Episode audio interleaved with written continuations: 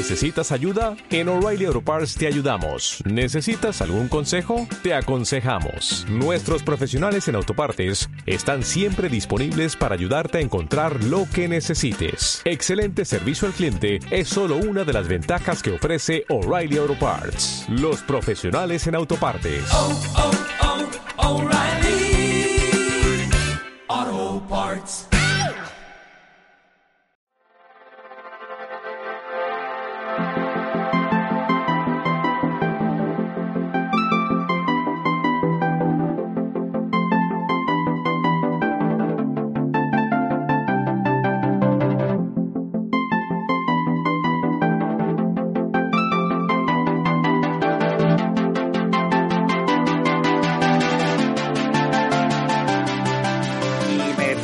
Antes de pasar ya a hablar de Sonic o Aves de Presa, eh, ¿qué te parece que se haya retrasado seis meses el estreno de James Bond por el coronavirus?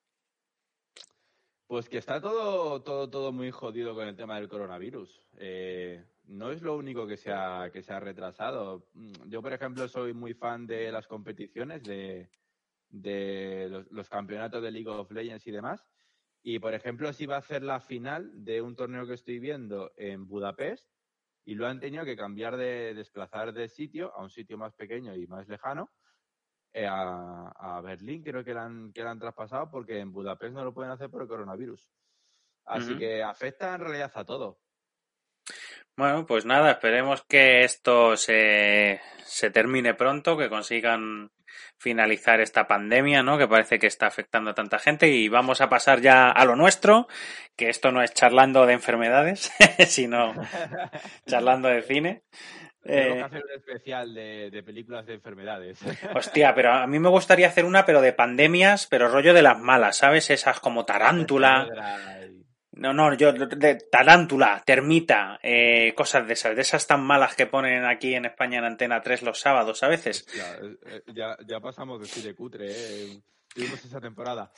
Bueno, eh, ya veremos qué preparamos. Eh, ¿Qué te apetece? ¿Sonic o Aves primero? Mm, por mí empezamos con Sonic. Venga, vale, pues eh, allá vamos. Sonic, estrenada el 14 de febrero de 2020. 95 millonazos de presupuesto. ¿Quién los pillara, eh? Joder, macho, yo te digo. ¿Y cua- cuánto habrán sacado por la película? Porque claro, es que Sonic es un personaje que, que es de nuestra época, ¿no? Es de tu época y la mía, no es... Bueno, es de todas las épocas. Aparecen un total de 70 videojuegos. De 70, pero modernos, o sea, de los modernos también, de los últimos que han salido. Hombre, aparecen Super Smash Bros, por ejemplo, que Sí, sí, eso sí, eso sí es cierto, pero bueno, no me refiero a que sea el protagonista. De hecho, no, el primer, la primera aparición es en un juego que se llamaba, lo tengo por aquí apuntado y ahora no lo voy a encontrar. Eh, bueno, Rad, Rad Mobile y era el, el, el erizo, era el, el ambientador de un coche. O sea, el videojuego era de un coche eh, y, el, y el erizo era el ambientador de un coche, ¿vale? Aparece en no sé 70. por qué- no sé por qué me suena el juego. Porque se- ese sí será de nuestra época. Ten en cuenta que Sonic, no tengo el dato, no lo me lo he apuntado, pero será del 91, ¿no? Por ahí el videojuego. Sí, por ahí, por ahí andará, pero claro, yo a lo que me refiero es que sí que habrá salido en algún juego y tal, pero no como protagonista como son los juegos de Sega, ¿no? De, de, de Sonic, los típicos de plataformas, ¿no? Que Pero- quieras o no, pues era Sonic, era Mario Bros. y, y alguno más que había de, de plataformas, pero sin ser protagonista al final no capta la misma atención que pueda captar siendo un juego protagonista, es a lo que yo me quería referir. Sí, no, no me he apuntado el dato porque no lo sé, pero sí, en la Play 4 hay videojuegos donde Sonic es el protagonista. Hay un Sonic 3D seguro y cosas de esas que estoy seguro de que sí, vamos. Le perdí el rastro también, soy siendo sinceros, también. Bueno, venga, vamos a la película. Eh, ahora hablaremos también de la ambientación del videojuego la película y todo lo que quieras, pero lo primero, tras el retraso de postproducción reinventando a Sonic, ha merecido la pena la película y esto para los que estáis en directo, por ejemplo, de Hugo Dobao que nos saluda. Hola, ¿cómo estás? Muy bien, eh, encantado Hugo Dobao de que estés aquí. Eh, os voy a enseñar aquí para los que veáis el vídeo, el clip o estéis en el directo, lo que era antes y lo que es ahora el Sonic y el diseño, que como veis no tiene nada que ver. O sea, era horrible lo que hicieron antes, no se parecía en nada a los videojuegos, se pasaron con el antropomorfismo, con la forma humanoide, digamos, y ahora el diseño bueno, que es el de la derecha, pues es mucho más parecido al de los videojuegos y mucho más chocante. ¿Ha merecido esto la pena? Yo creo que ha merecido bastante la pena, ¿no crees? O sea, yo creo que el cambio es absolutamente radical. No sé, los gestos en la cara y, demás, o sea, de pasar, de pasar a ser una ratita, pasa a ser un erizo, ¿no? O sea, no, eh, por ejemplo, en la segunda imagen que, apreciamos, parece una ratita así con la cara de susto, ¿no? Y, en la segunda parece Sonic. Así es, eh, así es. Yo creo que, ha merecido la pena, a lo mejor eh, incluso le ha venido hasta bien, porque hay que tener en cuenta que Sonic salió para ser competencia directa de Detective Pikachu. Y, y quizá le ha venido hasta bien este rediseño para dejar pasar el tiempo y que no se las compare tanto a una con otra y sobre todo para mostrar una cosa con la que los fans estamos contentos. Yo que flipaba con Sonic de pequeño, cuando vi el primer diseño me quería arrancar los ojos, como el meme ese famoso que hay por ahí pululando en el que se arrancan los ojos. Me los quería arrancar. Yo igual, tío. O sea, yo la verdad es que cuando vi el primer, el primer diseño dije, tío, o sea, no, no puedes cagarla de esta forma. O sea, ya que haces algo, hazlo bien, ¿no? Aunque, aunque tardes un poco. Es, que, es como que lo querían sacar rápido y corriendo, ¿no? Y, y, la cagaron en, en, ese aspecto, ¿no? En el aspecto físico de Sonic, al final es el protagonista. O sea, si sacas una película de Sonic, al final el protagonista es Sonic. Y si la cagas con el protagonista, no me jodas. Yo creo que la, la, ha venido muy bien el lavado de imagen que lo han hecho. ¿Pero crees que ha sido por deprisa y corriendo o simplemente por un error de concepto? Porque la película estaba en manos de unos tipos que no debían saber quién era Sonic porque no son gamers, sino son cineantes y, y, no tenían ni puta idea de por dónde adaptar. Eso es, eso es ya meterte en una hipótesis, ¿no? Porque ah, tampoco tengo información de eso, pero pero no creo que no conocieran a Sonic. O sea, creo que Sonic es un personaje mundialmente conocido. Te puede gustar más o te puede gustar menos, pero sabes quién es Sonic. Y bueno, tenemos Google, ¿no? En esta época en la que vivimos, en la que puedes poner Sonic y te ves el videojuego. Mm, no creo que haya sido por eso. Yo creo que ha sido, mm, más que por ignorancia, yo creo que ha sido por, por lo que tú dices, ¿no? Por intentar sacar a lo mejor antes que Detective Pikachu o a la vez y, meter prisa, meter prisa, meter prisa y salió lo que salió. Y cuando salieron las primeras imágenes y todo el mundo dijeron, ¿qué cojones te estáis haciendo, tíos? Pues dijeron, pues a lo mejor vamos a sacarlo más tarde y, y lo sacamos bien, ¿no? Pues sí, eh, para mí también ha sido un acierto en Hipótesis, eh, es hipótesis, no, como no tengo información, pero yo creo, doy esa opinión, vamos. Vale, eh, sí, sí, yo estoy completamente de acuerdo. No, obviamente no tengo contacto directo con las personas que han diseñado a Sonic en la película.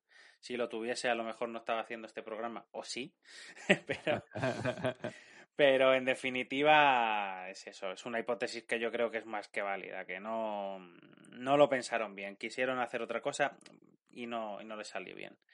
Eh, vale, ¿qué, ¿qué es lo que más te ha gustado y lo que menos de la peli? Lo, que más me ha gustado de la peli de Sonic, eh, me mola muchísimo, o sea, me mola muchísimo el personaje, eh, Sonic. O sea, le, da ese toque de, de, niño, ¿no? Que, es Sonic, de, inquieto, ¿no? Por el tema también del superpoder que tiene. Me gusta mucho el tema de cuando, cuando rueda, me parece que mola un montón, cuando le salen los rayos y rueda y demás creo que está, está bastante currado. Eh, los efectos visuales sobre todo. Eh, lo que no me ha gustado es el intentar eh, meterlo en, en, esta época, ¿no? Es decir, las modernizaciones que le intentan meter, como por ejemplo el baile del Fortnite, ¿vale? A mí el baile del Fortnite me sobraba. O sea, yo cuando se pone ahí a bailar en plan, yo dije, bueno, eso, entre, entre comillas es moderno y entre comillas está pasado de moda, ¿sabes? Yo creo que tendrías que haber hecho otro tipo de baile o yo qué sé, cualquier otro, otro gesto. O por ejemplo, algún que otro diálogo, como por ejemplo, eh, parece, ¿quién, ha, ¿quién ha, cómo se dice? ¿Cómo, dije? ¿Quién ha encendido el app de buscar el móvil? no me, no me, no me cuadra, ¿sabes? No sé. Hay, hay diálogos y, y, el baile, por ejemplo, que no me, no me cuadra en la película. Por el resto, yo creo que para mí la película es. O sea, la, la parte. esa Sonic en general es lo que más me ha gustado de la, de la película. Eh, ahora después hablamos de esto de las estrellas y tal, porque creo que las adaptaciones las han traído muy bien del videojuego al cine, cambiando un poquito las cosas. Pero sí, yo creo que lo que más me ha gustado de la peli también es Sonic. Y sobre todo por esto que dices tú, porque el tema de que es así como muy niño me recuerda mucho a la serie de dibujos animados de Sonic y, y, le da un toque muy, muy gracioso. En cuanto a lo del baile del Fortnite, eh, yo no sé si es lo que menos me ha gustado. A mí quizás lo que menos me ha gustado es las relaciones entre personajes que no son Sonic. Por ejemplo, la relación de Tom con su mujer es muy extraña. Se conocen de toda la vida, él le paga la universidad, están casados, pero es muy pronto para ir a vivir juntos. De repente está en la casa de la hermana. Mm, me pareció muy rarísimo todo, creo sacado a prisa. Es como, venga, mm, tiene mujer, pues ponle una mujer y ya está, y que sea veterinaria, porque así la casamos rápidamente para que interactúe con Sonic, y ya está. Y, y venga, claro, y como es veterinaria, pues lleva sales para despertar personas. Es muy, mm. muy absurda la relación que hay detrás de estos dos personajes. Sí, sí, estoy totalmente de acuerdo. Sí, sí, entonces no sé, quizás eso es lo que menos me ha gustado, que el trasfondo detrás de más allá de Sonic, pues mm. no lo han trabajado lo suficiente. Y hay otro personaje, por ejemplo, que, que, lo ves y dices, ¿y para qué es este personaje, colega? Que es el de. Eh, el del militar, ¿sabes? Ah, el, eh, coronel, al que, el primer coronel, ¿no? El Bennington este. Neil McDonagh, que, interpreta al Bennington este, efectivamente, que, que, sale para simplemente dejar más claro todavía que Robotnik es idiota. Sí, que sí, bueno, yo creo que intentan ahí meter como más importancia, ¿no? Eh, em, es decir, cómo, cómo, humilla, por decirlo de alguna manera, a, un militar, ¿no? Al quien está al mando según entra, ¿no? Según llega, como para darle más un intento más de, de villano, ¿no? De como que yo soy el malo, vengo aquí, mando y, y tú eres un mierda por muy militar que seas, ¿no? Yo creo que intentan eso. Sí me parece un poquitín desastroso esa, esa, esa parte de escena. Es que no, no aporta absolutamente nada a la película, porque ya hay una escena previa donde los altos rangos militares de Estados Unidos deciden enviar a Robotnik. Ya nos han dejado claro que este tío es la pera limonera y que manda él. No, no aporta nada a la película más que tres minutos de relleno donde se debe eh, ser muy eh, pues capullo. No voy a buscar un término más blando, es que es un capullo y ya está, lo demuestra ahí desde el primer momento y, no entiendo muy bien el porqué de este Bennington, que ni hace nada después en la película, ni... No, simplemente se da media vuelta y se mira, es como muy, muy extraño, no sé. Entonces creo que es eh, eso, que el fallo al final, en definitiva, de la película es que Sonic bien, Tom más Sonic mm, bastante bien también, mm. Robotnik bien, pero lo que hay detrás es como, déjalo así, nadie se va a dar cuenta. Sí, es como que le han intentado meter ahí esa escena eh, como intento de, escena divertida, ¿no? Pero no te queda muy claro si es al final una escena divertida. Yo, por ejemplo, eh, sí que eh, la, hablando de esto de, de divertirte en la película, me gustó mucho el personaje de, de la hermana de la, de la novia, ¿no? De la, de la mujer. Mm. Cuando la ata y demás. Me parece una, un, me parece un personaje divertido, ¿no? Un, un, personaje secundario que, aporta. No es, como ese, no es como ese de militar, ¿no? Que te aporta un algo si te aporta un conflicto que, genera diversión, que es ese no me gusta este, este sheriff Tom para mi hermana y tengo que machacarlo y pues eso genera un, unas situaciones que, que transmiten algo en la película. Pero efectivamente, y luego sobre todo al final también sale como para hacer una especie de postcréditos que queda gracioso. Eh, es eso, pero es que al, Bennington le vemos en esa escena al principio y ya. Y... Sí, es un personaje que básicamente sobraba, que a lo mejor eh, que llegara y que fuera un militar más, ¿no? No ese momento de... Yo creo que no era necesario a lo que a donde quiero llegar, quizá que sea una cara tan reconocible. La de este actor. Si hubiese sido un actor completamente desconocido que le da su primer papel y no aporta nada a la película, pero tal, vale. Pero quizá de este actor te esperas más, yo qué sé. Eh, en fin, eh, creo que ha sido un fallo. Eh, pero bueno, pasamos a otra cosa. Esto que has nombrado de las estrellas, a mí me ha molado que, que tirásemos por ahí. Me ha flipado cómo adaptan el, la, todo lo que es el videojuego a la película. Por ejemplo, Green Hills en el planeta original de Sonic con los bucles, luego que, la, que en la Tierra se llamase Green Hills el pueblo. Eh, de hecho, tengo una serie de cosas que aparecen en referencia al videojuego. Eh, y luego esto que dices tú de las estrellas. A mí lo de las estrellas, lo de que le salga como rayos, eh, me parece que es un homenaje a cuando coge las estrellas, que sabéis que estaban en cajitas como televisores, y Sonic se volvía invencible durante unos segundos. Eh, creo que quiere representar eso, y por eso puede vencer a Robotnik, por eso se puede estrellar contra un tanque y no le pasa nada, ¿verdad? Ajá. La verdad es que a mí me, me mola muchísimo, no sé, creo que lo han adaptado muy bien. El tema de los anillos también, que Sonic tiene que ir recogiendo los anillos. Eh, creo que, no sé, eh, creo que la adaptación a, a un Sonic en la vida real está muy bien implementada. Creo que ahí se han, se han sacado la polla, por decirlo bien. Y claramente, claramente.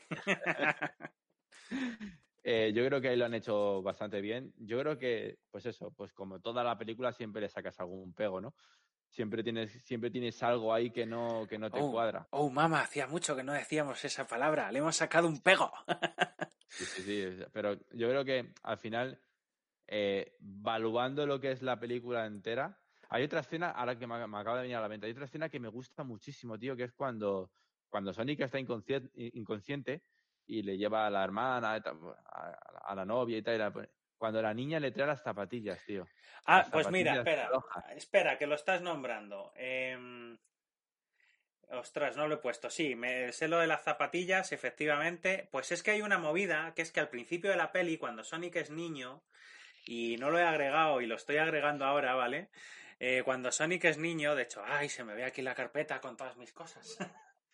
Eh, cuando Sonic es niño, lleva esas zapatillas, ¿vale? Eh, os lo voy a enseñar, aquí lo tenéis, lo estáis viendo en el directo. Esas zapatillas son las que le regala la niña. Entonces, este es un fallo que quería comentar contigo, que he dicho. Ahí va. ¿Cómo son las mismas? No puede ser que en su planeta natal tenga esas zapatillas y que la niña le regale unas iguales. O está hecho a posta o es un cagadón. ¿Tú qué crees? Pues yo creo que es un cagadón.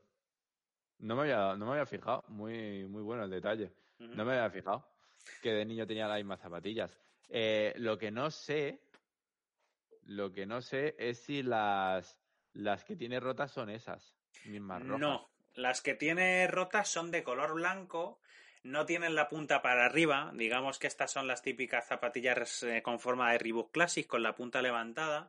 Y las que tiene rotas son las típicas con la punta redondeada como las Adidas Classic. Sí, pues entonces yo creo que es un fallo muy, muy tocho, que no, me había, no me había fijado. Y bueno, eh, rompe un poco la escena de cuando la niña le da las zapatillas, pero creo que la escena me eh. mola, me mola muchísimo, tío. A mí me parece bonita, tío. Me parece una escena, ¿sabes? De que una niña ve que un erizo al que acaba de conocer, que puede ser potencialmente su amigo, desinteresadamente, eh, le regala unas zapatillas porque tiene la suya rota. Me pareció bonita, me pareció que, pasa muy desapercibida porque el contexto de la película es otro, pero, pero deja un mensajito guay, que ya que es una película... deja, un buen mensaje y, luego es que le está dando lo que son las zapatillas de Sonic, ¿no? Las zapatillas rojas de Sonic. Eso es, eso es. Vale, pues eh, mira, ya que hemos pasado por esto de curiosidades eh, y las zapatillas, eh, vamos a comentar más cosas. No sé si llegaste a fijarte. Eh, mm, ¿Cómo se llamaba? ¿Chat el Loco o Chuck el Loco o algo así? Que era un, uno de los habitantes de, Green Hills, de este pueblo donde Sonic se refugia en la Tierra. Sí, eh, que le llamaba el, Diablo Azul, ¿no? Sí. Hay un momento en que enseña un, dibujo del demonio azul en, en pantalla. Y es, esta, es este meme que pululó por internet que se llamaba Sonic con A. Entonces, a mí me ha resultado gracioso que, en la película se hayan molestado en, meter esto que, y comunicarse directamente ¿no? con el público de Internet, con este con nosotros, ¿no? Que somos la generación meme. Y está súper guay. Me, me, ha parecido súper gracioso. ¿Tú te Sí, habías la fijado? verdad- la verdad, no, o sea, eh, sí me había fijado en el, en el dibujo que, que enseña el, el loco, pero, pero no, no sabía lo del meme. Eso lo estoy, a- lo estoy viendo ahora. Hay No- muchas cosas. Hay muchas cosas que se pasan por encima en la peli, ¿vale? No te he contado nada, esto no lo sabe la gente, pero no te he contado nada, te lo estoy enseñando todo aquí porque quiero que lo flipes. Es todo, es todo cierto, ¿eh? no me ha contado absolutamente nada. Quiero que lo flipes, pero eh, cosas que pasan muy inadvertidas en la peli, por ejemplo, son estas dos. Cuando Sonic está con los nunchakus, lleva Ajá. una, una cinta del pelo con las alas del logo original de Sonic de la Mega Drive o Genesis, que, que se conocía así en otros países. Aquí en España era Mega Drive. Eso sí me había fijado yo en la peli. Sí, vale. ¿Y qué te parece puntazo, eh? Puntazo. Por eso te digo que la han adaptado muy bien, le han metido muchísimas, muchísimas cosas que, que quieras o no, eh, eh, mola. Por ejemplo, el, el tema de al inicio, cuando es pequeño, eh, en su isla, cuando hace, cuando va corriendo y hace el, el, el redondo este que hay, que, que sale mucho en los juegos. El bucle, sí. Ah, Eso también me moló mucho, porque no se te recuerda mucho al juego y tal. Y además la eran, perdona que te interrumpa, eran montañas pixeladas. Estaba súper Sí, guay. sí. Sí, sí, está, está genial, no sé. Me ha gustado mucho. Y luego, al final de la película, cuando, cuando salen los dibujos de Sonic, cuando. Pero, o sea, al revés, ¿no? Como la película incrementada en el, en el, en el juego. Sí, sí. con sí. la- cuando toca la guitarra, que. no sé, Exactamente. me- también me, ha- me ha molado bastante. Otra cosa que salió es eh, cuando juega al ping-pong, eh, él mismo consigo mismo por su velocidad, sale este cartel que es Hilltop Road como mesa de ping-pong. Hilltop es una de las zonas eh, de... Sabéis que los juegos eran zona 1, zona 2, ¿no? En... Pues esta es de Sonic 2, la de Hilltop. Que también pasa muy desapercibido porque es una imagen muy rápida, pero que Sí, sepáis. esa, no la, esa- esa no la había visto. Pues aquí estamos nosotros charlando de cine, trae curiosidades a nuestros eh, hoy videntes porque nos están viendo en directo. Los que oigan el podcast, pues ya saben que se lo están perdiendo y al próximo que, que se conecten a- al directo en twitch.tv barra charlando de cine. Y, y nada, que, que han surgido muchísimos memes también con esto del, del diseño, que ahora estamos hablando que lo adaptaron muy bien, pero es que son flipantes, yo es que me he partido.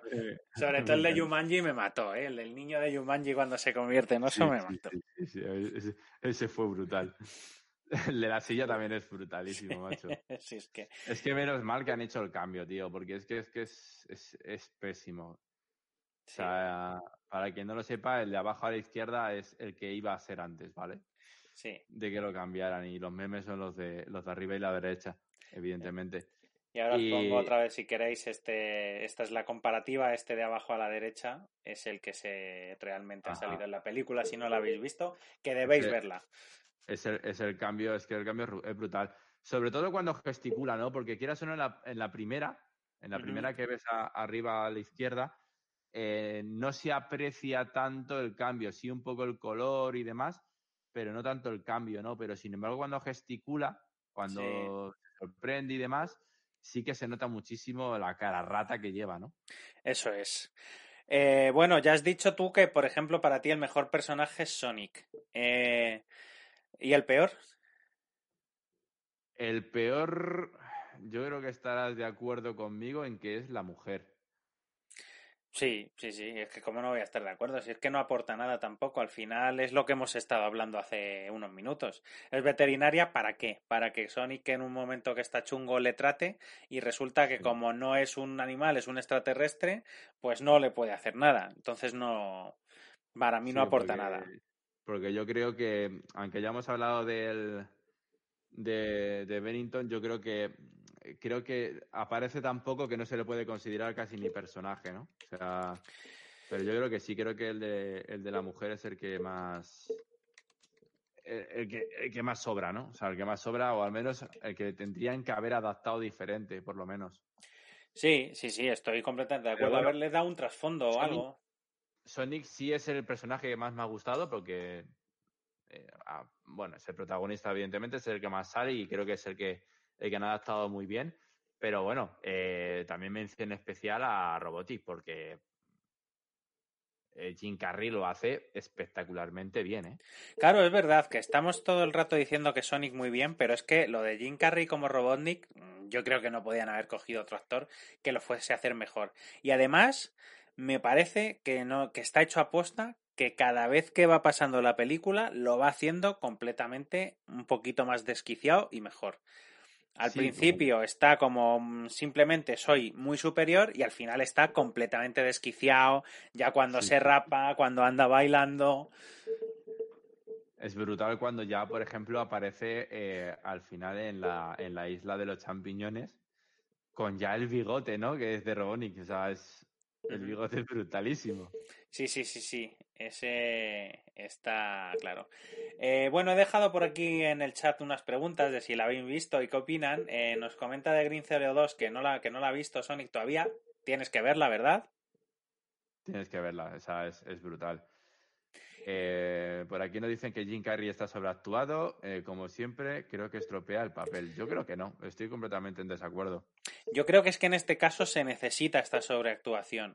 Efectivamente, por ejemplo, el Jim Carrey de un loco a domicilio era un Jim Carrey sobreactuado y pesado. Pero aquí era necesario. Es que Robotnik es un personaje de videojuego muy concreto, muy... Eh, es que tiene que ser así. No me imagino un Robotnik sereno. ¿Alguien se imagina un Robotnik sereno? Yo no, yo creo que no. De todas formas, a ver, los papeles de Jim Carrey es cierto que él mismo sobreactúa porque es su manera de actuar. Todos, la máscara. Jim Carrey sobreactuaba, pero porque es la máscara y es el, es el papel, o sea, es su, es su forma de actuar, ¿no? Yo creo que, que Jim Carrey tiene una forma muy personalizada de lo que es su actuación. Y yo creo que en este papel, eh, yo creo que lo borda perfectamente, los bailes que hace, me mola muchísimo cuando está en la nave eh, con el tema de cuando sale el Tyrannosaurus Rex, empieza como a correr y se queda sin cabeza, bueno, sin cabeza, agacha la cabeza y tal. No sé, yo creo que, lo hace todo muy bien y le hace que sea una película bastante más divertida con, con ese personaje. Sí, yo no sé si hubiese perdido muchos enteros con otro actor haciendo de Robotnik, pero casi, casi seguro yo diría que sí. Creo que no han podido elegir mejor. Eh, y, las referencias igual de Robotnik. No me he preparado imágenes, igual que sí lo he hecho con Sonic, pero el traje rojo al final, es que es eso, empieza vestido de negro, como repeinado y acaba con ese Robotnik desquiciado, calvo, con el bigote deshilachado ya, con el traje rojo. Es que yo, yo creo que lo hacen muy bien. Sí, bueno, y la nave, la nave al final del final es la nave de Robotnik. Evidentemente un poco cambiada, no es la típica nave eh, circular rollo ovni, pero no sé, es cuando sale con el traje rojo precisamente. Pero además, efectivamente, la nave final la han mejorado un poquito, pero los, los drones son ese huevo que era la nave de Robotnik, que es un guiñazo también al juego. Es un guiño guapísimo también al juego. Eh, pues no sé. Eh, bueno, a ver, cosas que he echado en falta. Eh, me parece fatal que uno de los videojuegos con una banda sonora de 16 bits más alucinante que ha habido, porque aparte de la de Sonic, hay quizá 4 o 5 más, pero es que la zona de Green Hills, la banda sonora de Sonic, es armonía pura, es que es una composición mm, que, que a, día de hoy, en los 80 y en los 90, eh, se hacían cosas guapas, pero no tanto, y menos con 16 bits. Es digna de un de una obra clásica, ¿no? De, de cuerda, de, de, orquesta completa, y sin embargo no han tenido la poca decencia de intentar hacer una versión mejorada eh, eh, con instrumentos de verdad para la película. Estoy, estoy, de acuerdo, yo creo que también ha faltado ahí la, la melodía de, de Sonic. Es cierto que la banda sonora tampoco es mala, sobre todo cuando aparece eh, Don't Stand Me ¿no? En la eh, de Queen, en, en, la cueva, que se pone a bailar como un loco. O sea, la banda sonora no es malo, pero sí que es cierto, como tú dices, que, que falta la banda sonora de Falta la banda sonora bien, porque sí es verdad que al final de la película. Sí, al final de la película sale, pero. Se oye una versión de piano, cutre, pero es que no. Que no, tío, o sea, una banda sonora que con 16 bits tiene como cinco canales, ¿sabes? Una línea principal, una línea de bajo, arreglos, no sé qué, y aquí me lo haces con un piano que toca eh, un acorde en grave y la melodía principal de manera muy simple en agudos. Vete a la mierda, joder. O sea, yo Sí, quería yo creo que- fliparlo en el cine con eso. Sí, yo creo que ahí la han, la han cagado bastante. A mí así cosas que me faltan, eh, sí que es cierto que en la escena post-crédito sale Miles, pero me, me, me falta quizás algún personaje, algún personaje más, ¿no? Que, Pero hubiera no, aparecido. no había cabida, yo creo, en el guion para un personaje más, ¿eh? En el Es guion. posible, es posible, no sé, me quedé con las ganas, ¿no? De ver algo más, ¿no? No solamente a Sonic y a, Ro- a Robotnik, Tú querías ver, Eh, querías ver esto que he puesto en pantalla, ¿verdad? Querías ver el diseño de, de Knuckles y de Tiles funcionando. Tengo muchísimas. La verdad es que después de ver la peli tengo muchísimas ganas. Bueno, para quien no lo sepa, van a salir eh, dos secuelas, eh, que son la de Knuckles y la de Miles, Miles Styles. Y tengo muchísimas ganas, tío, de verla. Y sobre todo Knuckles. O sea, Knuckles es un personaje que me encanta, tío. Bueno, no está confirmado que vaya a ser Knuckles. Eh, este diseño de el de Tiles sí sale en la escena post créditos. Y obviamente está clarísimo que si hay secuela, que para eso tendrá que triunfar en taquilla Sonic, así que id a verla. Eh, Para que haya secuela tiene que, que salir Tiles porque se le ve en la escena post créditos. Pero claro, se, se ha hablado de dos secuelas posibles. Y en la otra, todo el mundo espera a Knuckles. Este es del, de un diseñador que diseñó, entre otras cosas, eh, un ilustrador que diseñó, entre otras cosas, la, Algo, los- los- un, un segundito, dame un segundito. Sigue hablando tú, ¿vale? Sí. Ahora vengo. Eh, pues eso que estaba haciendo hablar yo.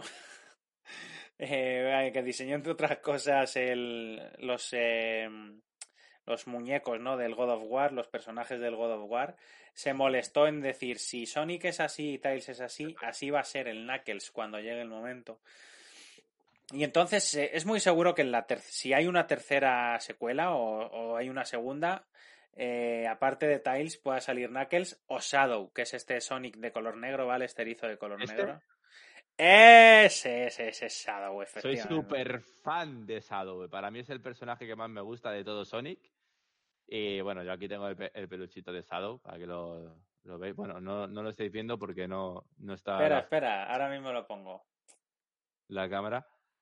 Ahora. Pero es brutalísimo. Como, o sea, yo quiero ver a este personaje en el cine. O sea, lo quiero ver. O sea, yo soy súper fan de Shadow. Siempre me ha gustado mucho. Bueno, Sonic también me, me gusta muchísimo. Pero Shadow para mí es de mis personajes preferidos y me molaría muchísimo que hicieran alguna secuela con. O, o alguna otra película con Sonic y Shadow. O sea, sería brutalísimo, la verdad. Vale, eh, por aquí dicen que no se ve muy bien. Pégalo bien a la cámara que lo vean otra vez. Darme un Espera, que voy a subir un poquitín la luz, porque a lo mejor no se ve por la luz. A ver si así lo veis mejor. Ay, alright. Aquí tenemos. a Ahora a lo mejor te has hasta pasado de luz. Ay, ay, ahí estás perfecto. Ahí. Ahí estás perfecto. Vale, pues Ahí. nada, para los que escucháis el podcast, eh, estamos viendo a Topo iluminado por fin, que él graba en la oscuridad y nos está enseñando su peluche de Shadow. Vamos a dejarlo por aquí, para que se vea. Muy bien. Aquí, sentadico. A mi buen Shadow. Muy bien, pues eh, nada, yo creo que poco más hay que decir. Una peli con un argumento simple pero efectivo, eh, para todos los públicos, obviamente, que nos ha contentado a los dos, cosa que es difícil porque siempre discutimos porque a uno de los dos no le gusta. Eso es cierto, la verdad. Y que os la recomendamos y, y pasamos si quieres a, a Aves de Presas. Eh, de todas maneras, si queréis en el chat de la transmisión dejarnos cualquier pregunta que queráis separ de la pe- que queráis separ, madre mía, que, que, que, que, que- qué analfaburro soy, que queráis saber de la película, pues ahí lo tenéis y contestamos después si hace falta. Perfecto. Pues no sé. eh, aves de presa. Aves de Presa, estrenada 6 de febrero de 2020, 97 millones de euros. Aves de presa. 97 minoyes, ¿qué te parece la ficha del de Nilsson? Pues fíjate, o sea, casi, casi, casi como como Sonic, ¿eh? O sea, no sé qué tendrá esta película para que cueste tanto. Sí, eh, dos millones más que Sonic, cuando Sonic ha necesitado postproducción dos veces, una para el diseño malo y otra para el bueno, y esta no. Efectivamente, ¿en qué se ha fundido el dinero esta gente? No lo sé. La productora de las cintas es Lucky Chap, o sea, la que pone la pasta, o la gran mayoría de la pasta, es Lucky Chap, que es propiedad de Margot Robbie que interpreta, como todos sabéis, a Harley Quinn, que es el personaje principal de esta película que se empeñó ella en hacer una película solo de mujeres eh, superheroínas eh, cuando rodaron El Escuadrón Suicida, que como todos sabéis fue un absoluto fracaso. Y entonces te voy a lanzar una pregunta a ti directo a la yugular de todo este feminismo. ¿Hay feminismo en la película o solo aparecen mujeres? Solo aparecen mujeres. O sea, no...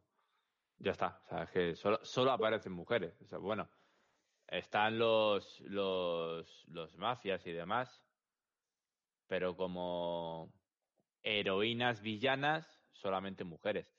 Eh, no me parece que haya falta de, de, feminismo tampoco, porque quieras o no, al final, en, en, Escuadrón Suicida, bueno, estaba Harley Quinn, pero eran todos tíos. Y en la gran mayoría de, de mmm, llamémoslo películas de superhéroes, casi todos son tíos, ¿no? Eh, el 90% de las películas que hay son todos personajes masculinos. Eh, yo creo que en aspecto de, de, feminismo la película tampoco not bad. Yo es que eh, des, después de escribir la escaleta de las preguntas y tal, eh, hoy repasando el guion para esta tarde, me he dado cuenta que quizás feminismo no, la, no, era la palabra. La palabra es hay sororidad. O sea, esa unión entre mujeres la hay porque me parece forzadísimo el cómo se une este grupo, tío. Sí, y, y, es ya. tan así que Harley Quinn eh, le da un toque de, de, humor en el momento, de, ay, como una fiesta de pijamas, pero con armas. No sí, sé. o sea, eh, yo me cabreé mucho con esta película por ese, por ese mismo, eh, ese mismo motivo, ¿no? Eh, me parece que, que, toda la película es súper forzada. Toda la película es súper forzada. O sea, quieras o no, Escuadrón Suicida, sea buena, sea mala, había una trama que te decía, pues mira, vamos a coger a este, a este, a este, lo juntamos y les metemos aquí, ¿no? Pero aquí no, aquí es como me, no sé, o sea, voy paseando, me encuentro a una, se hace mi amiga, me encuentro a una niña que, pues mira, también me la llevo y me encuentro a la de a la detective que, pues mira, venga, no, el problema no es que te lo encuentres, el problema es la falta absoluta de credibilidad en me hago su amiga. No, no, soy Harley Quinn, me está persiguiendo Máscara Negra que me quiere matar, me quiere matar, y a cambio le he dicho yo que para que no lo haga voy a conseguir su diamante, cojo a esta niña y la destripo porque soy Harley Quinn y soy una psicópata. Y soy una psicópata. Es muy poco creíble ese momento de, no, pues ahora no me apetece matarte y voy a ser tu amiga y voy a esperar a que el diamante salga. Todos sabemos claro, por eso dónde. Es una de las, eso es una de las cosas que yo, por ejemplo, le, le decía a, a gente que, que, está hablando de la película y demás, que son super fans de, Harley Quinn. Y yo le decía, yo, vamos a ver, si tú quieres ver a Harley Quinn, esta película no es Harley Quinn. Y te puede gustar más o menos la película por lo que has visto y demás. Te puede gustar el personaje. Pero Harley Quinn no es eso.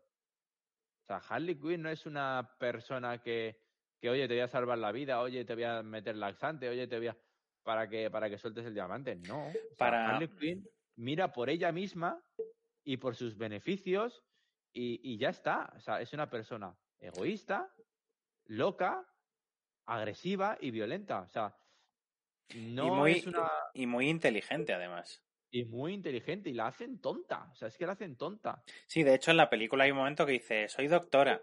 Eh, quiero recordar además que Harley Quinn eh, en esta película es la emancipación, ¿no? De Harley Quinn. Harley Quinn fue un personaje que no existía en los cómics, que se inventó para la serie animada de 1993, que por cierto, cuando corre con la roller derby en la película lleva el 93 en el hombro por eso.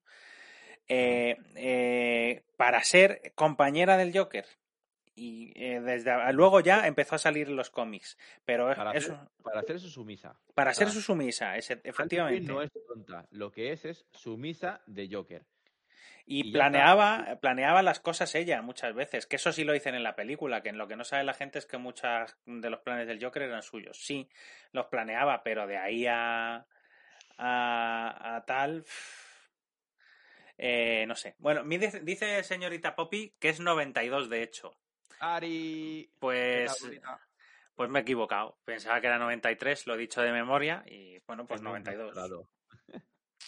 Harley Quinn era psiquiatra y, y era una persona inteligente. Otra cosa es que en el momento en el que conociera al Joker eh, se volviera loca y, se- y fuera totalmente sumisa a, a esa persona, cosa que, entre comillas, salvando las distancias, pasa en la vida real. Pero eh, cuando ya, digamos, se emancipa del Joker, la hacen una persona hiper estúpida como que no puede estar sin el Joker y no puede hacer nada sin el Joker. No, yo no creo que sea eso así tampoco, si es al revés, y toda la película va de hacer las cosas sin el Joker, pero... Sí, pero, no pero sé. como que todo le sale mal.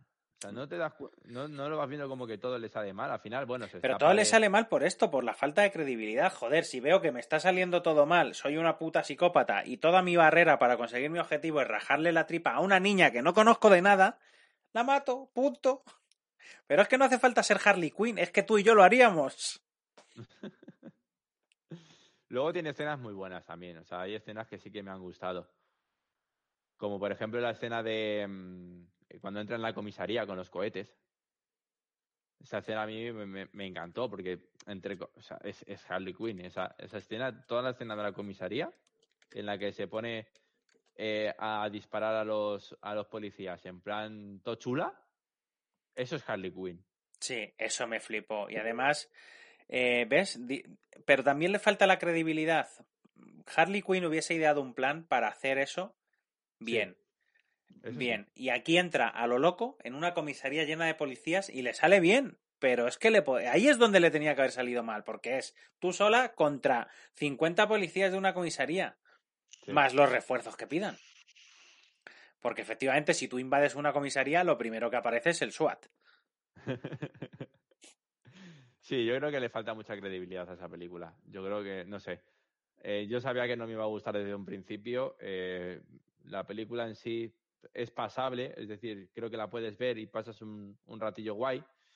Pero si eres, eh, si no eres fanático de, de DC, por decirlo de alguna manera, eh, entonces sí que te lo pasas bien en esa película, ¿no? Pero sabiendo lo que nosotros, lo que tú y yo, por ejemplo, sabemos de cómics que hemos visto, otras películas que hayamos visto eh, de personajes de DC, como puede ser el Joker o puede ser Harley Quinn, eh, esa película sabemos, eh, o sea, no nos entra, no, no nos entra en la cabeza, es como, o sea, ¿qué te estás inventando?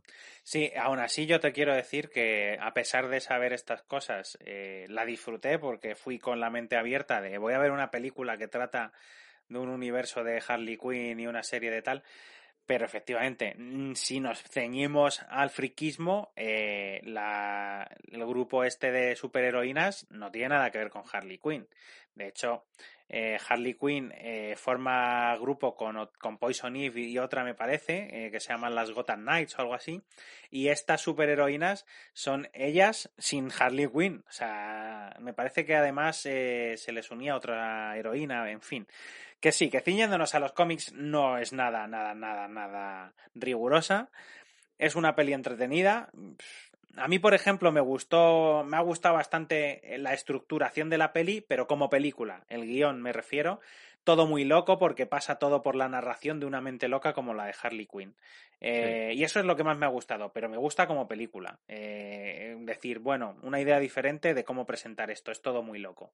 ¿A ti qué, qué es lo que más te ha molado? Eh, yo, como te, te digo, el tema de la, de la escena de la comisaría que me ha, me ha molado. Eh, me parece que interpreta muy bien a Harley Quinn eh, dentro de lo que el guion le marca, básicamente. Creo que los gestos, eh, o sea, no me- ¿cómo se llamaba la actriz? Que se me ha olvidado el nombre. Margot Robbie. Esa, Margot. Eh, creo que lo hace bastante bien, ¿no? Eh, la, la cara inocente que tiene, pero a la vez la, o sea, los gestos, ¿no? De, de- de loca. Y la narración también me gusta muchísimo.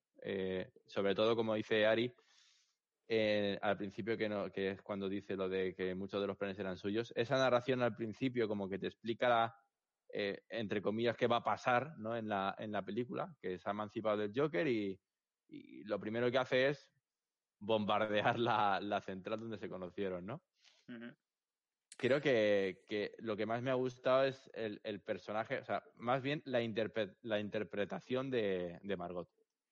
Muy bien. Eh, mira, aquí hay comentarios de Ari, que ha entrado muy activo al chat. Muchas gracias. Dice que de cómics no sabe, pero como. Eh, o sea, que, que de cómics sabe, pero no como para tener una gran opinión al respecto. Pero que la verdad es que la película no es que la haya desagradado, sino todo lo contrario.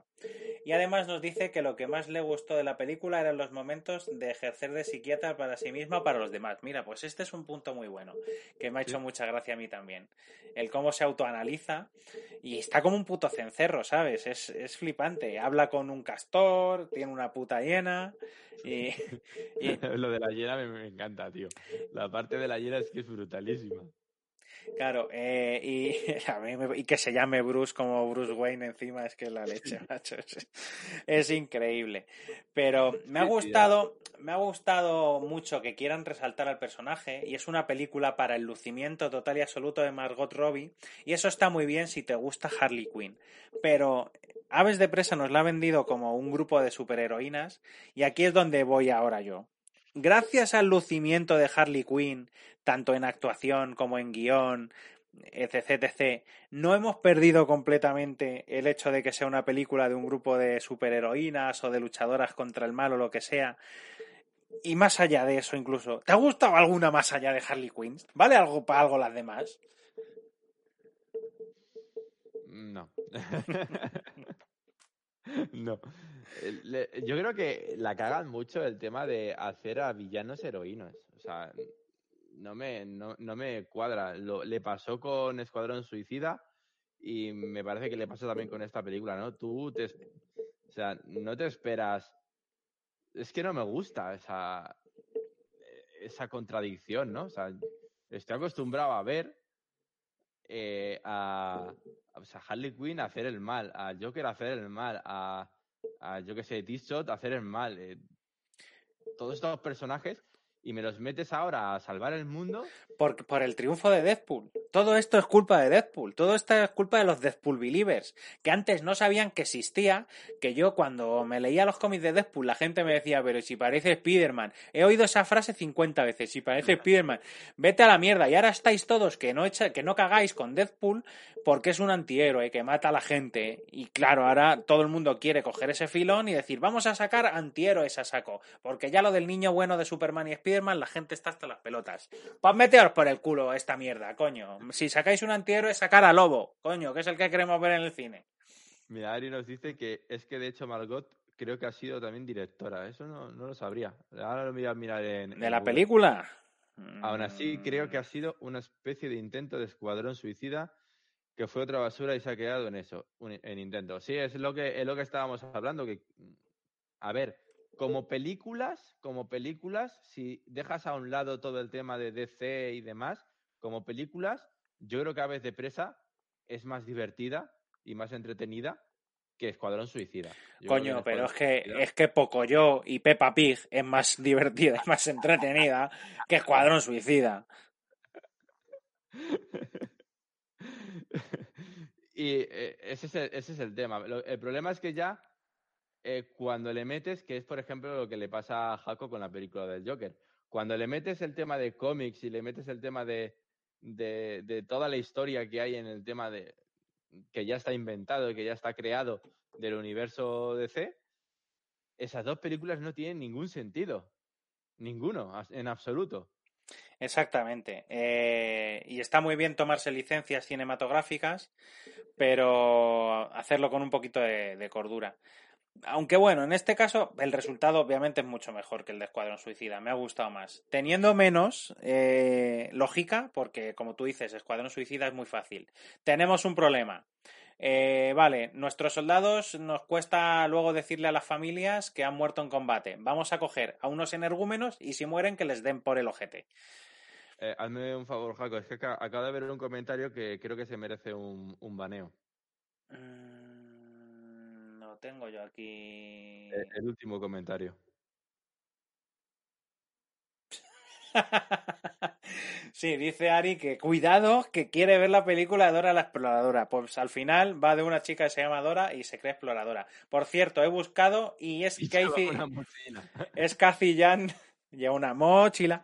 Es Yan la directora de Escuadrón Suicida. No sé lo de Margot Robbie si te refieres a que era directora de esta o de A otra. mejor- A lo mejor ha participado o ayudado en, en dirección. Es productora, está claro. Eh, como he dicho al principio, eh, es productora. Pero dicho todo esto, ahora solo puedo pensar todo el rato en mochila, Yo mochila. creo, yo creo que Ari eh, tienes un problema. Creo que esa, ese malestar que tienes puede ser el corona. eh, Ves a mirártelo, ¿vale? Sí, Porque estás empezando a delirar. está delirando. Eh, que para los que no lo sepáis, Ari eh, hoy podía haber estado con nosotros en directo, a- hablando y no a través del chat, pero una fiebre, eh, una gripe chunga la tiene apartada de- de- del mundo de los micrófonos porque dice que no está en condiciones y que... Y entonces eh, está claro que con lo de Dora la exploradora no, no, lo- no lo está arreglando. Así que enviad medicamentos a Casa de Ari, cómo- 228 cómo- 880 de, de ninguna Barra- parte de España. Barra timeout.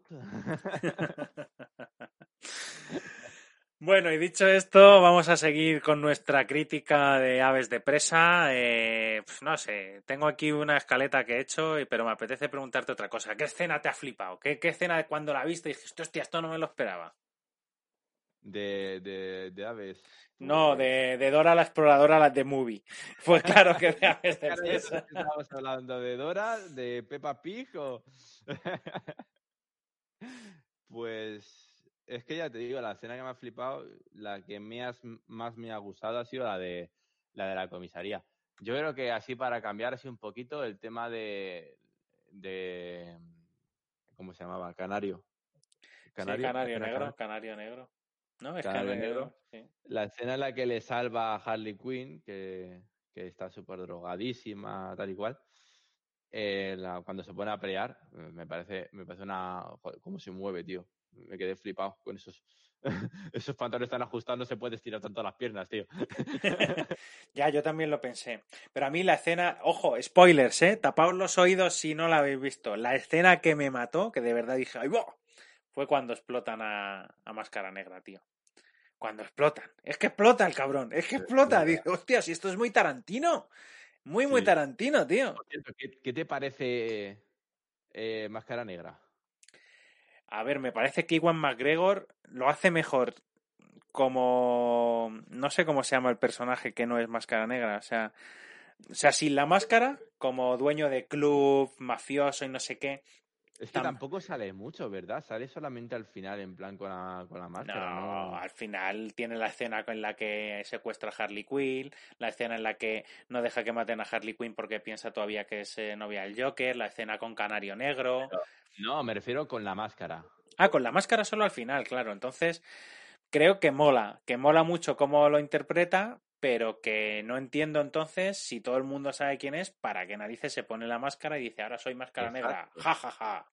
Esa, esa es a lo que yo me refiero. Es decir, vale que pues eh, tu colega rumano de al lado sepa que tú eres... Víctor vale, Sass. no. Cuando me pongo la máscara eh, se me va, ¿no? Es lo que, lo que dice. Eh, pero eh, durante toda la película no aparece. Creo que sale una escena a la mitad para que sepas que es máscara negra y ya está, y se la pone al final y, bueno, y tampoco es que la líe mucho, porque al final él no hace nada, se pone la máscara, da órdenes y luego le explotan. Sí, se pone la máscara, llama a todo el puto mundo para que le eche un cable y efectivamente hace un poco de bullying y ya está. Eh, nos dice Ari Poppy que la escena favorita de ella es cuando revienta con el camión la central de químicos. O cuando se encoca al máximo y le quema la barba al tío. Me acordé de ti, Topo, dice. Qué cabrona eres, tronca. Eh, sí, a mí la escena en la, eh, la que decía cuando sale Canario y tal, eh, cuando se, se pone hasta arriba de todo y está liando a la mazo en el bar, me mola, me mola muchísimo. Mm. Y- la escena de, de, mm, de la, mm, de la central eh, me mola, pero lo de los rollos, fuegos artificiales que salen y tal, sí, es muy Harley Quinn, tanto colorido y tal y cual, pero mm, es poco realista, ¿no? a mí me, mola de la batalla final que le quieren dar el toque cómics de los años 60, vamos, sí, toque cómic de los dibujos animados o el, o el, toque de la serie de los 60, ¿sabes? Cuando Harley está con ese martillo gigante, súper gracioso. Sí. En fin, no sé, pero pero no, no sé si me ha triunfado mucho muchas cosas. Dicen Ari Poppy aquí en los comentarios, y es que esta frase la podría haber firmado yo, y me encanta, o sea, me ha enamorado con esta frase. Máscara negra como villano es un truño como una casa de grande. ¡Ole! Es que ¡Ole! Es que yo creo que se tendrían que haber buscado otro tipo de, de, villano. Es que no tenía que haber sido Máscara Negra, es que tenían que haber sido Iwan McGregor interpretando como ha interpretado a este tío que era dueño y que se hubiese llamado señor dueño de una, un bar y ya está, y mafio, o señor mafia y ya está, y no poner a Máscara Negra. O incluso haber metido de villano pues, ¿quién te diría yo? Incluso al Joker, ¿sabes? Eh, ya que es la emancipación y demás haberle puesto al de villano, por ejemplo, yo creo que habría tenido mucho más éxito. Sí, que a lo mejor hubiese intentado el Joker hacer algo así. Bueno, eh, que sepáis que Margot Robbie para interpretar a Harley Quinn se pasaba de media dos horas, dos horas y algo, para maquillarse y vestirse y que luce 13 vestidos distintos. Eh, no he encontrado todos porque no me acordaba de todas las escenas de memoria, pero os he preparado unos cuantos. Aquí veis. Eh, hola, Tortilla, ¿qué tal? ¿Cómo estás? Hola, Torti. Eh, pues nada, es eso, que sepáis que hasta 13 putos vestidos diferentes, que en la otra siempre va con la misma ropa y aquí pues le han puesto 13 vestidos diferentes, que la diseñadora de los vestidos eh, es Erin Benach, que ha sido la diseñadora de Nacido una estrella, Drive, Cruce de Caminos, etcétera. Dime, Topo. Me parecen, me, parecen flipantes, tío, los vestidos de Harley. Sí, a mí me parece un detalle, porque además eh, estamos acostumbrados a que en los cómics solo sale con el, con el de rombos rojo y negro o vestida de psiquiatra normal. Y aquí pues le han querido dar esa personalidad, siempre muy llamativos, siempre muy coloridos, siempre muy estrambóticos. Y, y, me mola. Y que la maquillen la cara de blanco para que se vea también como en los cómics super blanca, me, me flipa también. dice, dice Sita que te jodan. Y Jim Carrey de máscara negra y McGregor en Sónica. Mm, no entiendo la frase. ni de coña. O sea, yo creo que simplemente se han equivocado en elegir villano en, Aves de Presa. Y Jim Carrey, para mí, eh, no puedes quitarle de ese papel porque me parece fabuloso. Es que yo creo que Iwan McGregor es tan bueno que podría hasta haberlo hecho bien de Robotnik, pero que no, que no es su salsa. Es que Jim Carrey está en su salsa. Y es, eh, o sea, es muy buen actor, pero no le pega un papel tan cómico, ¿no? Y tan... Mm. No sé. Sí, estoy de acuerdo. Es que es muy, muy, pues eso. Necesita un sobre, una sobreactuación el hacer de Robotnik y Jim Carrey. Para eso está fenomenal. McGregor, sin embargo, quizá hubiese estado muy bien en las escenas del club. Eh, Jim Carrey pero seguro que lo hubiese cagado al ponerse la máscara porque lo hubiese tirado, hubiese recordado tanto a la máscara, a la película La Máscara, que no, que no, que no. Eh, en fin. Eh, aquí uno de los vestidos que no he puesto es lo del homenaje a Marilyn, que no entiendo muy bien tampoco para qué, ese homenaje a Marilyn con pantalones. Es una de las escenas de la película que me pareció más what the fuck. ¿Por qué? ¿Por qué ese homenaje? No, no, no, no tenía sentido ninguno. O sea. Es que no le veo. es que hay muchas partes en la película que no tienen sentido. No sé. No, mm. no lo veo lógico. La escena final en la que ya han terminado con, con máscara y, y están todos ahí comiendo y bueno, la chica se va al baño y tal. Y se hacen todos hiper amigos, ¿no? Es Claro, pero aquí volvemos a lo de la credibilidad. Perdona que te interrumpa. Es que, joder, toda la peli, eh, intentando hacerse amiga de la gente, no matando a nadie, ni a la niña que, que si la mata le salva la vida en el momento, y no sé qué. Y al final de la peli es cuando traiciona a las que ya se han hecho sus amigas. Es todo súper absurdo. Por eso lo digo, o sea, es como que no, no lo entiendo. O sea, eh, han estado ahí, os habéis hecho amigos, tal y cual, lo de la fiesta de pijamas, tal, no sé qué. Y llega ese momento y te piras. Vale, entre comillas es muy Harley Quinn, pero estás destrozando todo el resto de la peli. Claro, no va en consonancia con el resto de la peli, efectivamente. Eso sí, el sándwich, tío, tenemos que hacernos un sándwich así, ¿eh? Sí, por favor, o sea, yo cuando estaba viendo el puto sándwich, estaba en el cine y estaba yo, me cago en la puta. Qué bueno. Qué buena pinta tenía eso, macho. Se hubiera caducado. Ya te digo, además lo dice, dice, está caducado, pero aún así está buenísimo. O sea, me dio una pena cuando cayó al suelo, tío. sí, sí, sí. ¿Por qué? Sí, sí, sí, sí, a mí me flipó, dije, quiero uno de esos, macho. Quiero uno de esos. Eh, pues nada, mira, tengo aquí una curiosidad que a lo mejor te gusta, y es que el rodaje, sabes que a los rodajes se le ponen un nombre a veces para que no sepan qué, qué peli se está rodando, y en este eligieron Fox Force 5 o Fuerza eh, Zorro 5, que es eh, cómo se llamaba la serie esa falsa eh, que hacía el personaje de Uma Thurman en Pulp Fiction. ¿Te acuerdas esa serie falsa que cuenta de qué va y al final eso se convierte en Kill Bill? Pues era Fox Force 5. Y qué bueno. o sea, que tuvo que ser gracioso lo del rodaje llamándose así y tal, pero vamos, que... Que no sé, la verdad es que la peli no me ha disgustado, pero ahora, pasado una, ya casi dos semanas desde que la vi y tal, pues, he dicho, pues tampoco me queda un recuerdo así tan... Tal, Yo te digo, es que eh, el, el tema es que la película no está mal, ¿vale? O sea, tú ves la película, te la ves en casa tranquilamente, es entretenida. Y es divertida, porque tiene puntos en los que, yo qué sé, son muy cómicos, ¿no? El problema es lo que te digo, cuando metes el universo DC en, en la película, es, es como no te cuadra, ¿no? Entonces, si estás acostumbrado a una cosa, intentar verlo sin pensar en, en algo que ya has visto, eh, se te hace complicado. La película en sí no está mal, o sea, no está mal. Ah, tiene sus fallos, eh, lo que hemos dicho, de, de, de concordancia, ¿no? Pero se puede ver, o sea, no es una película que digas. Para mí, hay una cosa que falla en la que no falló Escuadrón Suicida. Y es que Escuadrón Suicida, el poco recuerdo que tengo es que es todo de noche, que no hay escenas durante el día nada más que el reclutamiento de Deadshot. Y, y, en esta hay demasiadas escenas de día. A mí me gusta Gotham de noche. La Gotham de Batman Begins, que solo sale una escena durante el día y el resto de noche, es la Gotham que yo me imagino. Y aquí hay demasiada escena, por ejemplo, la del sándwich, tío, todo el puñetero día, de día, macho. Cuando le salva la vida a Canario Negro, de día. No quiero ver la luz del sol en Gotham. Me, me saca del ambiente Gotham y me mete en un ambiente eh, sexo en Nueva York que no me gusta. Claro, también es que han intentado el tema de, de, más la vida de Harley Quinn, ¿no? Entonces, al final, Harley Quinn no solamente vive de noche. Y Escuadrón Suicida es simplemente una misión que tienen. Mm, eh, ahí puedes, eh, o sea, no puedes hacer una película de Harley Quinn sin que al final la, el día no transcurra, ¿no? sería muy complicado solamente hacer una película de la vida de Harley Quinn eh, solamente de noches. Pues yo no, yo creo que si tú y yo fuésemos maestros del mal.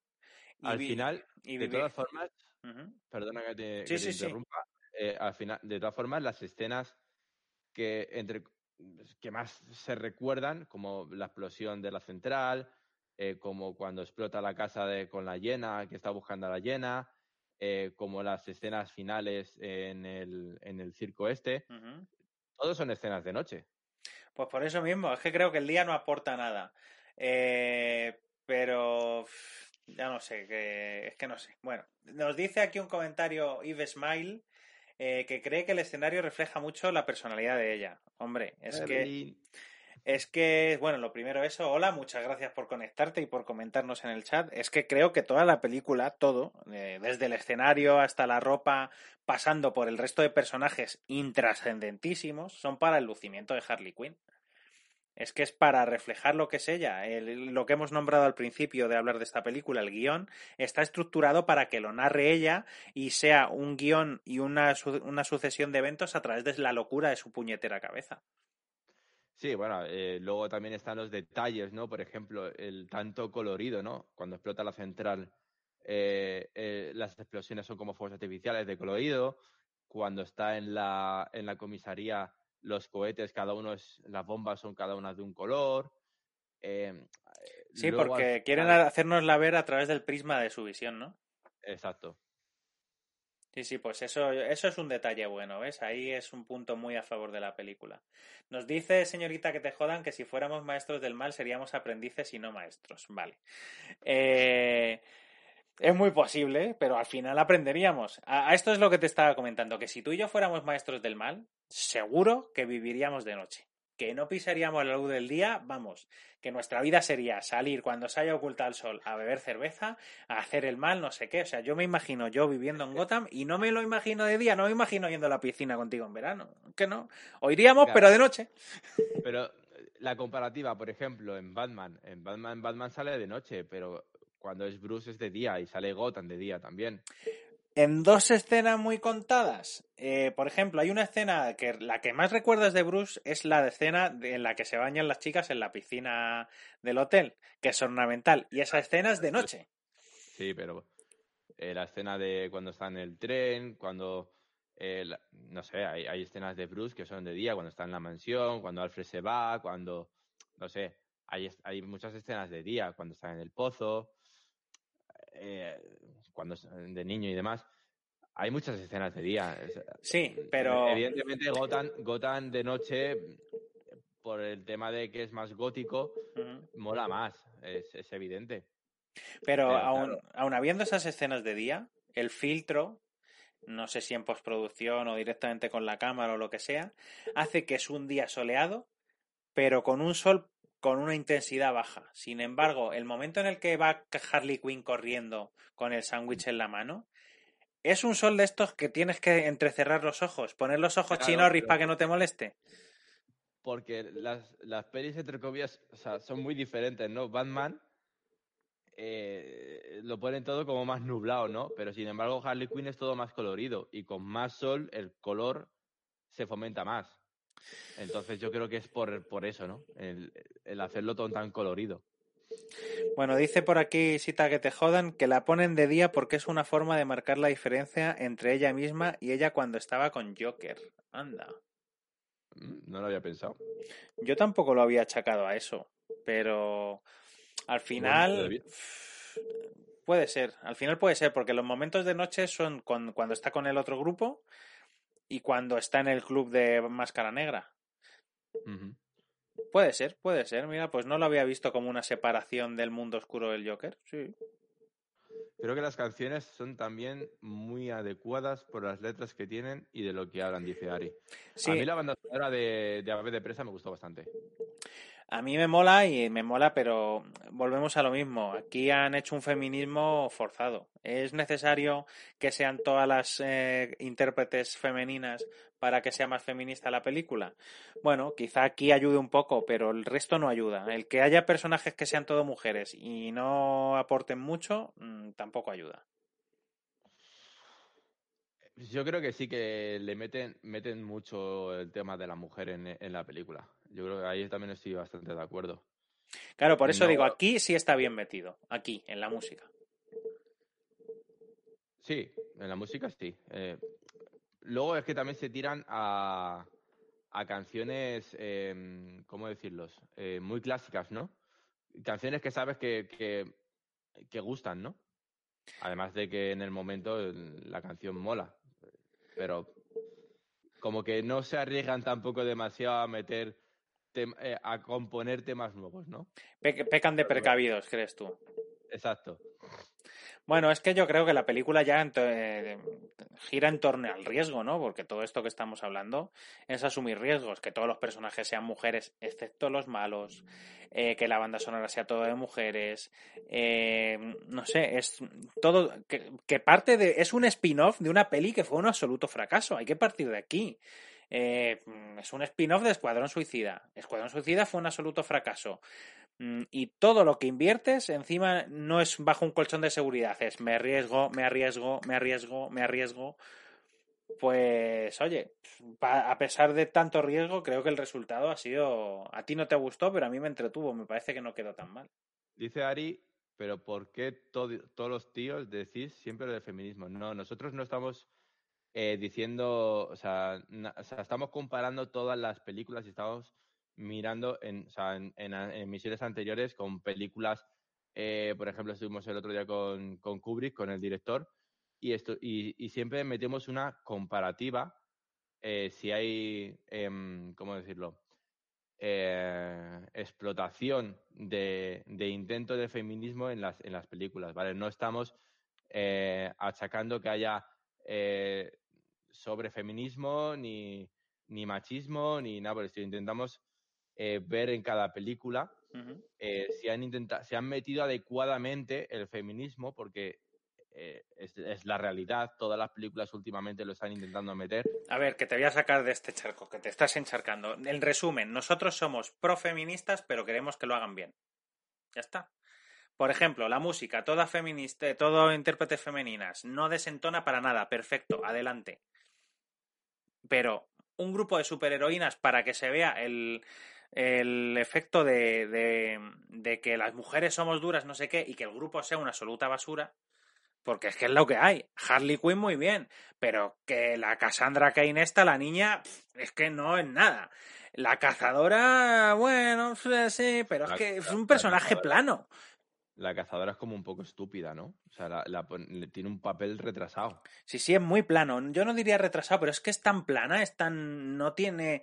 Sí, soy, ya está, soy la cazadora. Rosy Pérez, por ejemplo, eh, la que interpreta a René Montoya, eh, el personaje al final no es nada feminista porque en vez de luchar porque echen a su jefe machista que se ha aprovechado de ella para cerrar casos y no sé qué y a llevarse el punto, abandona la comisaría. No, hombre, pon una bomba aunque sea al irte. Pon una bomba, pero no, el feminismo es pues me piro y me emborracho. Pues no, creo que eso no está bien metido. Y nosotros queremos que lo hagan, pero que lo hagan bien, ya está. Eso es nuestra, en resumen. Ahora lee tú los comentarios, que a mí me da miedo. Seguro que me están dando palos. Un poquito. no. A ver, Eves nos dice, eh, pero de Escuadrón Suicida ella era lo más, eh, lo más rescatable y, lo, y, la que más, y la que más pegó. Sí, exactamente, era lo más, lo más rescatable y por eso yo creo que han hecho esta película, porque de lo, lo que se quedó Escuadrón Suicida, es más, vino la moda de carnaval de, de Harley Quinn por todos los lados. Cita que te jodan dice, eh, yo creo que esta peli no tiene ningún intento de feminismo, es simplemente una peli sobre una chica que en el cine de acción el 99% son tíos, pero no creo que haya intención feminista. El papel de la cazadora es un fracaso porque es un intento de tío serio que hacía gracia, pero en tía. Y la actriz no hace bien ese papel, es muy sasa. Sasa, sasa. Es como ah. cuando en Goma Espuma decían lo de... Ya no me acuerdo.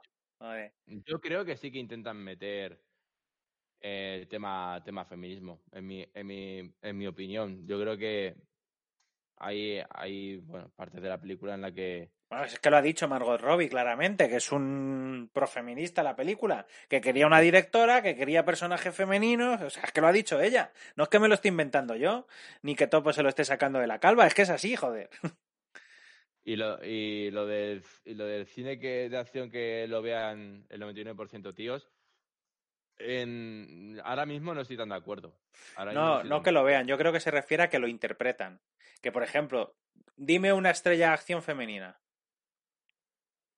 Ah, vale. Que, ahora dime una, dime una masculina. Pensaba que, decía que, que lo veían tíos. Dime una estrella de acción masculina. Estrella de acción. Sí, te digo yo cinco del tiro. Mira, Jean-Claude Van Damme, Sylvester Stallone, Arnold Schwarzenegger, Jason Statham, La Roca. Cinco del tirón. Ahora, una femenina. Mila Jovovich, si acaso y ya. Que yo a lo que me refiero con esta... Joder, Lemmy, en serio tienes que estar en la espalda. Yo a lo que me refiero, au, es que eh, no tienen por qué ser ni todo tíos ni todo tías. ¿Sabes? Es a lo que yo quiero llegar. Que a lo mejor el papel de la cazadora puede haber sido un tío, por, por ejemplo, ya que hacer a una tía que parezca un tío. Bueno, es que eso de una tía que parezca un tío es un micromachismo que te cagas también. Es una tía. Sí, bueno, me refiero a lo que ha dicho. A mm, lo que ha dicho... Sí, sí, pero vamos, gente. En definitiva, eh, creo que sí, que vale, que está bien lo de las estrellas de acción femeninas. Pero es que ahí sí que le doy un punto a favor porque lo ha hecho mejor, por ejemplo, que Los Ángeles de Charlie o otras cosas que dicen, madre mía, si es que así, ¿cómo narices va a salir el feminismo adelante si las heroínas son estas tres zanguangas que no, que no, que no haya por dónde agarrarlas? Bueno, pues nada, eh, yo creo que tampoco vamos a analizar mucho más. Película entretenida, con un guion que funciona, con una estrella principal que lo borda y con un reparto alrededor que no aporta demasiado, pero tampoco entorpece el desarrollo de los acontecimientos. Y, con una idea innovadora eh, en este mundo de los cómics, ¿no? Sí, yo, yo creo que el, fracaso de la película es lo que, lo que decimos, el, el, alrededor ¿no? que tiene. Yo creo que Margot lo hace espectacularmente, o sea, no le pongo ningún pego a pesar de que no sea la Harley Quinn que conocemos, pero, pero creo que lo hace muy bien. O sea, el, papel que lo interpreta muy bien. Y me falla el alrededor de la película. O sea, la compañía que tiene yo creo que no tiene sentido. Canario a lo mejor se salva, pero el resto no. Yo la. Sí, no le ves nada, ¿no? Perdona. Yo lo único que veo que estoy pensando es que le estoy dando vueltas a esto que el malo sea un hombre era tan innecesario. Me estoy acordando ahora de Dredd, la película de 2013, 2014, eh, que la mala es eh, una mujer y es una mala implacable, súper chunga. Y dices, joder, este papel de mujer chunga mola. Y hubiese sido mejor si hubiesen interpretado a lo mejor o buscado un una intérprete femenina para el malo también, que hubiese sido chunga, que este malo, que además dejan entrever un afeminamiento en el malo raro, que no llega a esclarecerse si es o no homosexual y si tiene o no una relación carnal con Víctor Sass. Es verdad, es que es así, es, es un sí pero no extraño que no, que al final creo que empeora eh, lo que podría haber sido, pues eso, poner una mala también mujer, chunga como la de Dredd y, hubiese sido la Luego el, papel también de, de Víctor, o sea, Víctor es un tío muy sádico y en esa peli es... Blandito. Muy blandito, ¿no? ¿No te parece a ti? Víctor es un tío que lo, único en la escena, en la escena en los que le tiene colgado boca abajo a, a la familia esa, es en la, en la única parte en la que es un poco más sádico, ¿no? Cuando Le, le, rebana las, las, caras y demás. De hecho, una de las cosas eh, que caracteriza el personaje de Victor Sass en los cómics es que se hace una cicatriz, una marca en la piel por cada persona que mata. Y, en este caso, pues le vemos que apenas tiene una en la cara y tal. Eh, entonces, nada, mira, me dice señorita, que, se queda muy corto, Víctor. me dice Ari, eh, Ari Poppy que, que por qué la necesidad de imagen de tía chunca, que justifique mi respuesta. Voy a volver a explicarlo, pero que es que no puedo ser más claro. No es la necesidad, es el que un personaje masculino, afeminado, como malo de una película donde las héroes son mujeres, no aporta nada. Si hubiesen cogido a Lena Headey, que sabéis quién es, porque salió en 300 como la mujer de del Rey Leónidas, porque sale en Juego de Tronos, porque sale en Dredd haciendo de mala, eh, el, papel de mala que hace Lena Headey en esa peli es una mala a la que yo, como hombre en este mundo machista, no me gustaría enfrentarme, porque me parecía implacable, me parecía digna. Entonces, una mala femenina digna para esta Harley Quinn y este grupo de aves de presa hubiese sido mejor que vuelvo a insistir que este malo máscara negra de repente afeminado mm, que no entendemos muy bien el por qué. Yo sigo pensando que ya sea tía o sea tío, yo creo que se han equivocado con el, con el villano de los villanos. O sea, yo habría tirado más por algo más conocido o algo más agresivo, como he dado el ejemplo antes de, de poder haberlo intentado con el Joker. Mm, yo creo que me sobra. O sea, a mí Máscara Negra me parece más villano Víctor que, que Máscara Negra. Y además es que tampoco le, le explotan el papel, ¿no? O sea, le explotan más el papel como, como o sea, sin máscara que, cuando ya se pone la máscara que dice, vale, parece que va a aparecer ya algo, tal, no sé qué, y no hace nada más que dar órdenes y fin de la historia, ¿no? Vale, nos, eh, perdona que te interrumpa, es que nos ha dicho Matt, eh, lo voy a leer bien, ¿vale? Matt Maxcro, Maxcro, eh, joder, es que tiene la R después de la X. Matt Es que es difícil una R después de una X. Matt Masco voy a decir, ¿vale? Porque no soy capaz de pronunciarlo, 1567. Matt, Matt Max. Nos ha dicho que si, no, que si le saludamos en directo, que nos da follow. Y, lo prometido es deuda, nos ha dado follow. Pues hola, bienvenido a Charlando de Cine, un placer. Estamos aquí. Mad Max, tío. Sí, es Mad Max y, luego el arco es 1567. Oye, encantado, eh, mola. Tenemos que hablar un día de Mad Max. Oh, sí, sí, por favor. Pero es que tenemos tanto de que hablar. Vamos a durar 10 temporadas, tío. Como tengamos que hacer todas las ideas que tenemos apuntadas, vais a flipar. Eh, pues nada, pues Mad Max, lo siento mucho, pero es que además llegas al final porque teníamos que recortar a las 8, estamos extendiéndonos porque nos apetece y porque nos gusta. ya, son, casi media y estamos aquí de cháchara y no puede ser. Mira, el, ah, nos dice que el RKO es de Randy Orton, de puta madre, y que está bien como lo hemos dicho. Pues nada, ah, Max Masco, eh, bienvenido y esperamos verte otra vez. Eh, solemos emitir cada dos viernes. Nos puedes seguir en nuestras redes, arroba charlando de cine, en Twitter e Instagram. Tenemos un Facebook que es charlando de cine y, demás. Y bueno, ya nos sigues aquí, así que te avisará.